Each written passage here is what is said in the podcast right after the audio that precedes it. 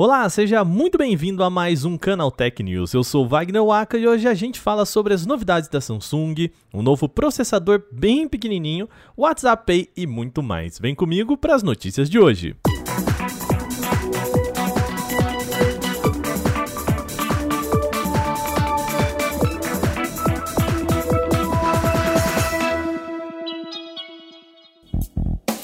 E bora começar o programa falando de umas novidades da Samsung para TVs no Brasil.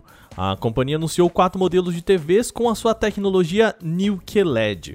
A tecnologia funciona com a multiplicação de pontos de luz na tela. Assim, nessas TVs, cada LED convencional é substituído por 40 mini LEDs, o que em teoria dá mais precisão em contraste de imagem.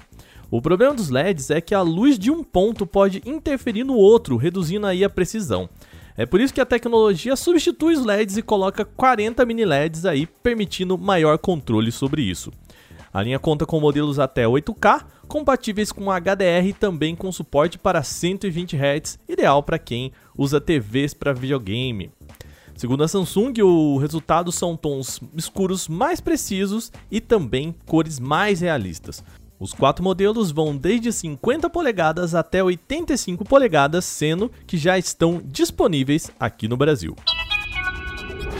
Agora a gente fala de componentes eletrônicos aqui no Canal Tech News. A IBM anunciou hoje que está já desenvolvendo o primeiro processador de arquitetura de 2 nanômetros, 5 anos depois que ela mesma apresentou o primeiro chip de arquitetura de 5 nanômetros. Para você ter uma ideia do quão pequeno é isso, um nanômetro é você pegar um milímetro e dividir por um milhão.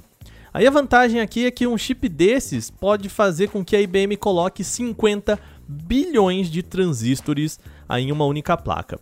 De acordo com a IBM, a nova tecnologia promete entregar desempenho de 45% maior do que os processadores de 7 nanômetros utilizados aí na maioria dos processadores atualmente, principalmente da AMD. Tem uma vantagem em ganho energético também com a promessa de serem 75% mais eficientes do que as versões em 5 nanômetros. A ideia é que, por exemplo, chips como esses possam quadruplicar a vida útil de um smartphone, já que consomem menos energia. Para carros autônomos, o benefício está no processamento mais veloz e mais potente, ou seja, só vantagem. Apesar de ter anunciado que já está trabalhando na nova arquitetura, a IBM ainda não tem data para que os primeiros chips de 2 nanômetros cheguem ao consumidor final. Vamos pular agora para o WhatsApp Pay. O serviço de transferência e pagamentos pelo app do Facebook já está funcionando. E para incentivar a adoção do WhatsApp Pay, o Facebook está pagando bancos por transação realizada na plataforma. É isso mesmo, o que a empresa quer é acostumar as pessoas a usarem a ferramenta para depois ver os lucros disso no futuro. É quase como os aplicativos que dão vários cupons quando chegam ao mercado. Segundo o site Mobile Time, as instituições são pagas quando enviam e quando recebem dinheiro. Aí no caso da recepção de dinheiro, inclusive, a parcela de pagamentos do Facebook é ainda um pouco maior. Até o momento não se sabe quanto o Facebook paga por transação realizada, mas estima-se que seja variável conforme o banco e a operadora de cartão. Como bem pontuou o nosso repórter Alvini Lisboa aqui no Canaltech, a estratégia é arriscada. Vamos voltar para a ideia dos cupons lá que a gente falou. Quando uma empresa como a Uber, por exemplo, oferece um desconto, ela não está exatamente investindo seu capital, mas reduzindo a receita, pois só dá um desconto, né? No caso do Facebook, ela está pagando para ter a chance de receber esse dinheiro lá na frente de novo. A tática é arriscada porque coloca em jogo recursos da própria empresa na esperança de, quem sabe, recuperá-los mais na frente. É basicamente um investimento de alto risco com possibilidade de retorno a médio prazo. Se vai dar certo ou não com o WhatsApp Pay, a gente fica sabendo só mais para frente.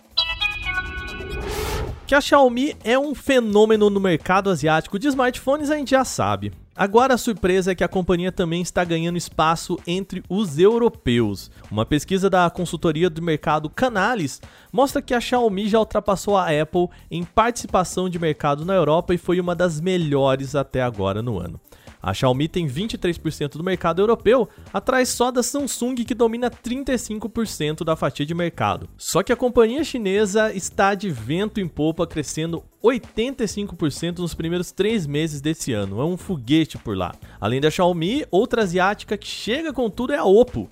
A empresa teve um crescimento de 153% no mercado europeu e hoje é a quarta maior empresa no setor. Essa mudança pode ter relação com as sanções impostas à Huawei no continente. A gigante chinesa viu sua participação despencar a 81% e hoje conta só com 3% do mercado europeu.